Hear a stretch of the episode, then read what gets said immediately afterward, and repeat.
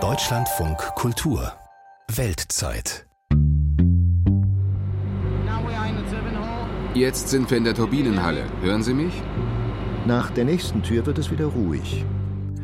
Mitarbeiter verfolgen dort auf Bildschirmen, wie sich etwa die Temperatur in einem Reaktor entwickelt. Das ist ein Ausschnitt über das Atomkraftwerk Mochovce aus unserem Programm vom Januar 1995.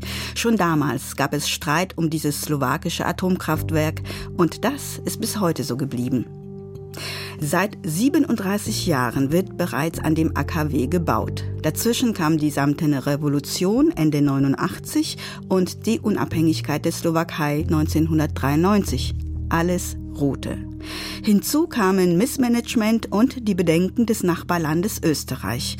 Denn das AKW ist sowjetischer Bauart und Wien liegt nur 200 Kilometer entfernt. Und seit der Atomkatastrophe von Tschernobyl hat man Angst vor sowjetischen AKWs. Doch nun soll ein weiterer Teil des AKW Mochovce in Betrieb gehen. Ich bin Margarete Wohlan und ich kann mich gut erinnern, 1986 war es, an diesen bis dato weltweit schwersten Unfall in der zivilen Nutzung der Kernenergie. Doch für die Slowaken spielt das keine Rolle. Sie sind glühende Anhänger der Atomkraft. Warum? Auch das hat unser Reporter David Ehl die Menschen dort gefragt. Er beginnt seine Reportage wenige Kilometer von dem Reaktor entfernt, im nächstgelegenen Rathaus. Noch ein kurzer Austausch mit einem Bürger, dann ist Igor Gogora bereit für unser Treffen. Kisten stapeln sich an den pastellgelb gestrichenen Wänden seines Büros. Auf dem breiten Schreibtisch liegt nicht ein einziges Blatt Papier. Uh, uh, Der Raum ist noch recht leer, weil heute mein erster Tag in diesem Büro ist. Wir haben frisch gestrichen und alte Unterlagen aus den Schränken entfernt. Es ist quasi komplett neu.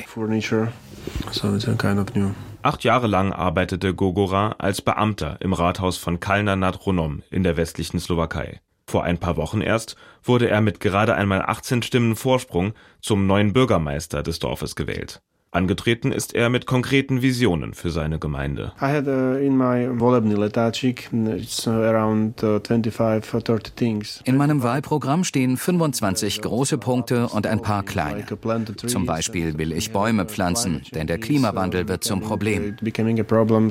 Umfragen zufolge spüren die meisten Slowakinnen und Slowaken die Auswirkungen der Klimakrise in ihrem Alltag. Auch deshalb befürworten viele von ihnen die Atomkraftwerke, die mehr als die Hälfte des slowakischen Stroms produzieren. Kalna nad Hronom ist eine der beiden Atomgemeinden der Slowakei. Hier steht das Kraftwerk Mochovce. In der unmittelbaren Nachbarschaft halten 43 Prozent der Bevölkerung die Reaktoren sogar für die bevorzugte Waffe im Kampf gegen die Klimakrise, hieß es in einer Umfrage im Auftrag der Betreiberfirma Slovenske Elektrane. Auch Bürgermeister Igor Gogora sieht es so. Ich kann generell sagen, wir Slowaken vertrauen Atomkraftwerken. Wir halten sie für sicherer als Wasser, Solar- oder Windenergie. Schließlich seien Wind und Sonne nicht immer verfügbar. Staudämme und Windräder bedeuteten einen Eingriff in die Ökosysteme. An die Atomkraft hat man sich in Kalna Natronom hingegen längst gewöhnt. Igor Gogora hat die Vision, das Dorf künftig auch mit Fernwärme aus dem Kraftwerk zu heizen. Zuvor will der Bürgermeister kleinere Projekte mit der Betreiberfirma umsetzen. Ich möchte mit ihnen zusammenarbeiten, aber mal abwarten. Zum Beispiel will ich einen Radweg zwischen dem Kraftwerk und unserem Dorf bauen.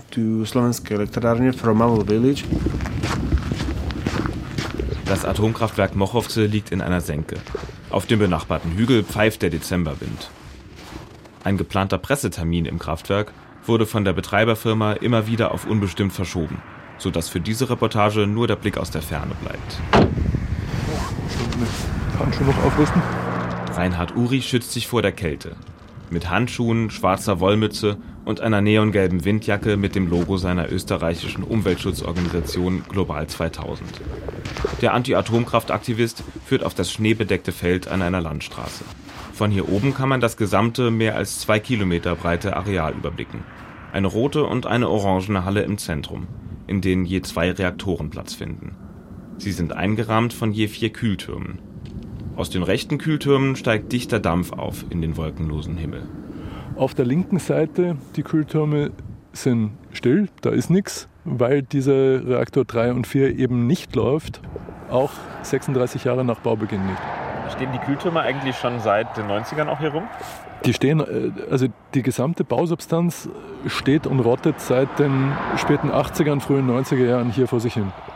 Das ist de facto das einzige Atomkraftwerk auch in diesem Zustand, wo die Alterung schon vor Inbetriebnahme weit fortgeschritten ist. Schon zu Zeiten der Tschechoslowakei wurde mit dem Bau der Reaktorblöcke 3 und 4 begonnen, Druckwasserreaktoren sowjetischer Bauart. Zwischen der Samtenen Revolution Ende 1989 und der Unabhängigkeit der Slowakei 1993 ging das Geld für das Projekt aus. Erst nach dem Einstieg eines italienischen Investors ging es 2008 weiter. Inzwischen summieren sich die Baukosten für beide neuen Blöcke auf 5,7 Milliarden Euro. Die Technik sei nicht mehr auf der Höhe der Zeit, kritisiert Reinhard Urich. In den 1970er Jahren hat sich niemand Gedanken gemacht über Terrorangriffe. Insofern ist diese Anlage, die wir auch hier direkt vor uns sehen, nicht geschützt gegen Flugzeugabsturz. Die Europäische Kommission hat vorgeschrieben, dass die Anlage zumindest auf den Minimalstandard in Europa gebracht werden muss. Also Absturz von einer Verkehrsmaschine, einer kleineren. Was sie gemacht haben, ist riesige Stahlnetze aufzustellen, die dann Flugzeuge aufhalten sollen, was natürlich vollkommen lächerlich ist. Formell ist der EU-Forderung jedoch mit den Stahlnetzen Genüge getan. Dazu kämen aber noch unzureichender Erdbebenschutz und weitere bauliche Probleme, sagt Urich. Also alles Punkte, die nicht reparierbar sind. Also wo man de facto die Anlage dem Erdboden gleich machen müsste und vollkommen neu bauen müsste. Die Umweltschutzorganisation Global 2000 machte mit Hilfe von Whistleblowern zahlreiche Baumängel öffentlich und versuchte, die Inbetriebnahme juristisch zu verhindern. Doch letztlich erfolglos. Im August erteilte die slowakische Atomaufsicht eine Betriebsgenehmigung für Block 3. Seit September wird der Reaktor allmählich hochgefahren. Eigentlich sollte mittlerweile bereits Strom ins Netz eingespeist werden. Dazu kommt es nun frühestens Ende Januar, nachdem die Betreiberfirma Schwierigkeiten einräumen musste. Der letzte Zwischenfall bei der Inbetriebnahme von Reaktor 3 war, dass im oberen Teil des Reaktordruckbehälters, also wirklich im Kernstück des Atomreaktors, in dem eben auch der Atombrennstoff drin ist, es zu Undichtigkeiten gekommen ist, es in einer so späten Phase der Inbetriebnahme einfach nicht der Fall sein darf.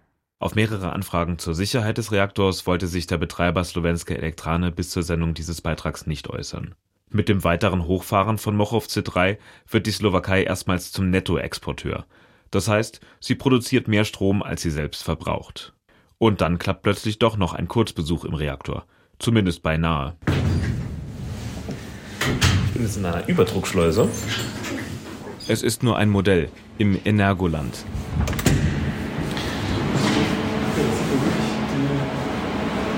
Den Aufbau des Reaktors. Ist doch hübsch, wie super effizient und sauber er ist.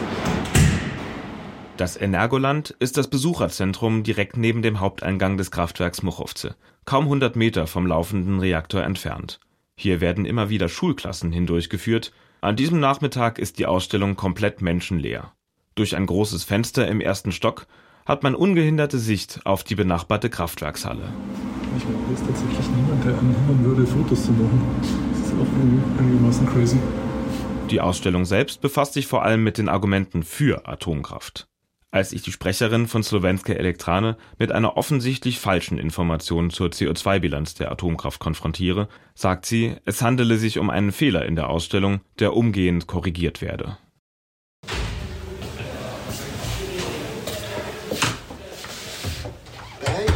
Einer der einflussreichsten Atomkraftexperten der Slowakei ist Wladimir Slugen.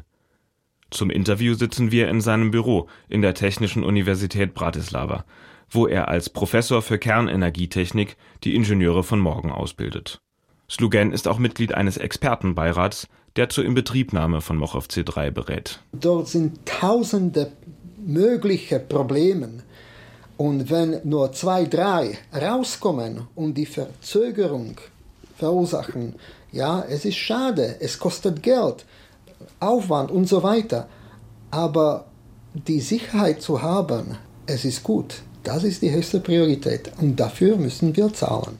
Sicherheitsbedenken wegen der langen Bauzeitunterbrechung lässt Slogan nicht gelten. Schließlich sei die Baustelle konserviert worden, in die Jahre gekommene Bauteile seien ausgetauscht worden. In Kernkraftwerk äh, kann man fast alles ändern. In Sekundärkreislauf fast alles. Im Primärkreislauf ist das vielleicht von Reaktordruckbehälter, der wie zum Beispiel ein Herz bleibt. Rest können Sie auch ändern. Der jüngsten Verzögerung lag schließlich doch ein Problem mit einer Dichtung am Deckel dieses Druckbehälters zugrunde. Dieser muss dauerhaft einem Druck standhalten, der 126 Mal so hoch ist wie der normale Luftdruck auf der Erde.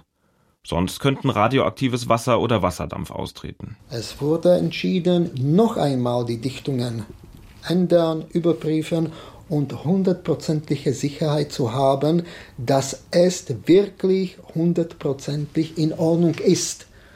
Und ich, ich schätze das hoch, dass die Leute so klug sind, obwohl Zeit drückt, obwohl die Krediten drücken. Also die Sicherheit ist die höchste Priorität. Na gut, völlig in zwei Wochen. Es ist schade, aber für die Sicherheit ist es gut. Die Verzögerungen bringen die Betreibergesellschaft Slowenske Elektrane wirtschaftlich in große Bedrängnis. Der Strom aus Mochovce 3 ist bereits verkauft. Solange der Reaktor nicht läuft, muss Strom zu den momentan sehr hohen Preisen auf dem Markt beschafft werden. Slowenske Elektrane ist bereits hoch verschuldet und hat kaum noch Spielraum bei neuen Krediten. Je ein Drittel von Slowenske Elektrane gehört Investoren aus Italien und Tschechien, das letzte Drittel kontrolliert die slowakische Regierung. Ein möglicher Bankrott auf dem Höhepunkt der Energiekrise hätte wohl kaum absehbare Folgen, zumal die Regierung nach einem Misstrauensvotum nur noch geschäftsführend im Amt ist auch eine Anfrage zur finanziellen Situation wollte die Sprecherin von Slowenske Elektrane nicht beantworten. Sie verwies auf laufende Verhandlungen mit der slowakischen Regierung. Die slowakischen Atomkraftwerke sind noch auf einer weiteren Ebene in die Aufmerksamkeit der internationalen Politik gerückt. Bei YouTube sind diese Amateuraufnahmen von März 2022 zu finden, also nach Beginn des russischen Kriegs gegen die Ukraine. Sie zeigen ein russisches Transportflugzeug der Airline Volga Dnepr auf dem Flughafen Bratislava. Dass es trotz des EU-weiten Flugverbots für russische Maschinen dort landen durfte, hat mit der speziellen Fracht zu tun. Das Flugzeug war beladen mit frischen Brennelementen für die slowakischen Atomkraftwerke. Produziert von einer Tochter der russischen Atomgesellschaft Rosatom. Die Slowakei ist komplett von diesem Lieferanten abhängig. Er hält beinahe ein Monopol auf Brennelemente für den Reaktortyp, der in der Slowakei steht und in vier weiteren EU-Ländern. Auf absehbare Zeit sollen die speziellen sechseckigen Brennstäbe auch von westlichen Lieferanten kommen. Westinghouse aus den USA und Framatome aus Frankreich. Das Nachbarland Tschechien hat mit beiden Firmen bereits Lieferungen ab 2024 vereinbart. Auch Slowenske Elektrane hofft auf eine ähnliche Einigung. Man sehen, weil diese Firmen nur sehr kleine Erfahrungen von WW45 Brennelementen und Brennstäben haben, sagt Wladimir Slugen vorsichtig. Das sei eine politische Angelegenheit, die man als Techniker nur schwer beeinflussen könne. Ich kann nur hoffen, dass die neue Beschaffung entweder von Westinghouse oder vielleicht auch von Framatome dieselbe oder bessere Qualität als die russischen Brennelementen haben wird. Aber ehrlich, nur technisch gesagt, wir waren mit russischem Brennstoff bis jetzt zufrieden. Erst einmal hat die Slowakei dank der Lieferungen im Frühjahr 2022 noch etwas Puffer.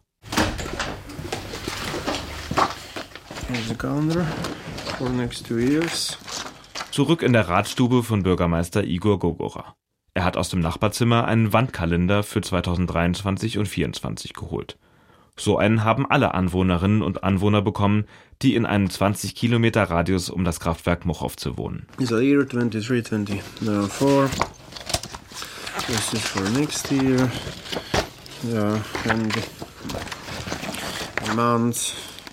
Die einzelnen Monatsblätter zeigen Fotos aus dem Kraftwerk. Gesetzlich vorgeschrieben ist jedoch der Anhang, der wichtige Informationen für die Bevölkerung bereithält. Zum Beispiel, wie in einem Notfall Jodtabletten eingenommen werden sollen. Die werden gestellt von Slowenske Elektrane, erklärt Gogora. Die Anwohner können ihre Rationen alle paar Jahre kostenfrei im Rathaus abholen. Aber den Leuten ist das nicht wichtig. Vielleicht 20, 25 Prozent kommen die Tabletten abholen. Daran sieht man, die Leute vertrauen dem Kraftwerk. 15, 20 Jahre haben sie die Pillen nicht gebraucht, also sind sie gelassen. Auch verschiedene Sirenentöne für Probealarm und Ernstfall sind im Kalender grafisch dargestellt. Gogora demonstriert, wie die Bevölkerung bei einem Störfall gewarnt würde. And it's uh, will something happen. If uh, we'll uh, hurt this uh, voice, we will have a real problem. In der Slowakei gab es seit 1977 keine größeren Atomunfälle mehr. Damals kam es zu einer Havarie in einem Versuchsreaktor an einem anderen Standort. In Mochovce gab es bislang keine Störfälle mit Auswirkungen für die Öffentlichkeit. Auch wenn das Kraftwerk der Gemeinde Jobs und Steuereinnahmen bringt, für Bürgermeister Gogora steht Sicherheit an erster Stelle. Wir haben kein zweites Zuhause woanders. Deshalb wollen die Leute kein Geld oder irgendwas. Sie wollen hier in Sicherheit leben. Das ist uns sehr wichtig. Dieses Vertrauen schöpft Gogora, weil er viele Beschäftigte des Kraftwerks persönlich kennt. Darunter sein Vater, sein Bruder und sein langjähriger Vorgänger als Bürgermeister. Uh, Wenn man im Atomkraftwerk arbeitet, dann sieht man, ob es sicher ist oder nicht. Das ist gut für Sie und gut für uns, denn deshalb trauen wir dem Kraftwerk. Viele Leute arbeiten dort und erzählen uns, wie es dort ist. Neben Gogora auf dem Ledersofa liegt sein Smartphone. Plötzlich leuchtet das Foto einer Frau auf dem Display auf. Erst vor ein paar Tagen hat Igor Gogoras Frau ihre gemeinsame Tochter zur Welt gebracht. Nun steht eine Nachuntersuchung im Krankenhaus an. Die neuen Aufgaben als Bürgermeister sind also nicht das Einzige, das sich in seinem Leben gerade geändert hat. Auf Strom aus dem dritten Block des Atomkraftwerks Mochovce warten die Menschen in der Slowakei indes weiter. Wie heißt es so schön? Vertrauen ist wichtig, Kontrolle ist besser. Gerade bei Atomkraftwerken sowjetischer Bauart, aber nicht nur bei denen. Doch in Zeiten von Russlands Krieg gegen die Ukraine verliert die Atomkraft bei so manchen ihren Schrecken, denn der Wunsch nach Unabhängigkeit von russischer Energieversorgung toppt momentan jede Sorge und Kritik. Die Slowakei und Tschechien setzen beide auf Atomkraft. Hat das eventuell auch etwas mit der gemeinsamen Geschichte zu tun? In der Tschechoslowakei wurde seit den 1950er Jahren die Nutzung der Atomkraft gefördert. Vor 30 Jahren kam dann die Teilung in zwei unabhängige Staaten. Die Zustimmung zur Atomkraft aber blieb. Gibt es da dennoch Unterschiede, was zum Beispiel Sicherheitsfragen betrifft? Das möchte ich von unserer Korrespondentin in Prag, Marianne Allweis, wissen, die uns zugeschaltet ist. Hallo nach Prag. Hallo. Frau Allweis, was unterscheidet Tschechien und die Slowakei in Bezug auf die Atomkraft? Also erstmal gibt es ganz viele Ähnlichkeiten. In beiden Ländern sind Atomkraftwerke an zwei Standorten in Betrieb. In der Slowakei vier Reaktoren, in Tschechien sechs. In der Slowakei ist das neben Mochovce, von dem wir gerade gehört haben, auch Bohunice. Auch da wird über neue Reaktoren nachgedacht, aber das ist dann eher ein langfristiges Projekt. Und in Tschechien gibt es auch ältere Modelle an beiden Standorten, in Dukovany und in Temelin, in der Nähe zu Österreich, in der Nähe zu Bayern. Die sind auch nach der Wende in Betrieb gegangen, sind also etwas neuer von der Bauart als die in der Slowakei.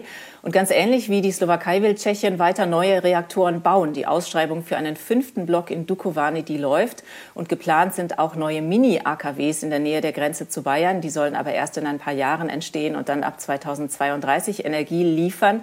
Ein Unterschied besteht vielleicht im Anteil am Energiemix, also darin, wie wichtig die Atomkraft für die beiden Länder ist.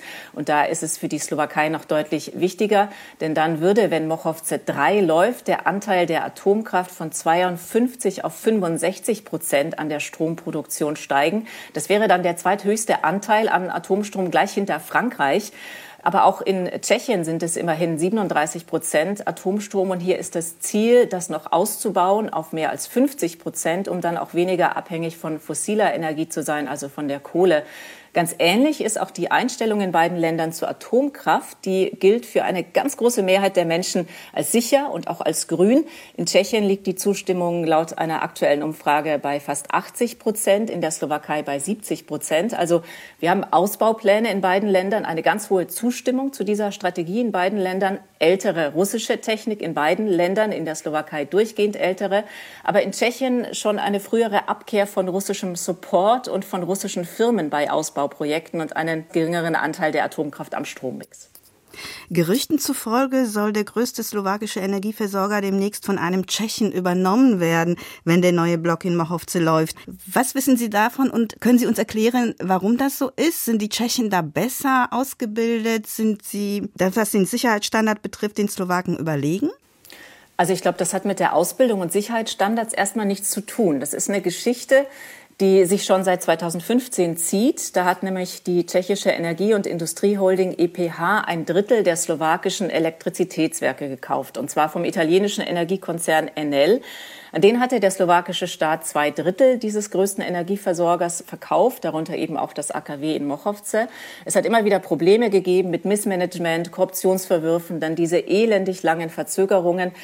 2015 ist dann vereinbart worden, dass der tschechische Milliardär mit dieser EPH-Holding Daniel Kretinsky ein weiteres Drittel der slowakischen Elektrizitätswerke von den Italienern kauft. Allerdings erst dann, wenn im AKW Mochovce der dritte und der vierte Block in Betrieb sind. Wir wissen, der dritte Block soll Jahrzehnte verspätet, Ende Januar wahrscheinlich in Betrieb gehen, wenn alles gut läuft. Ein weiterer Block wird gebaut, der könnte 2024 in Betrieb gehen.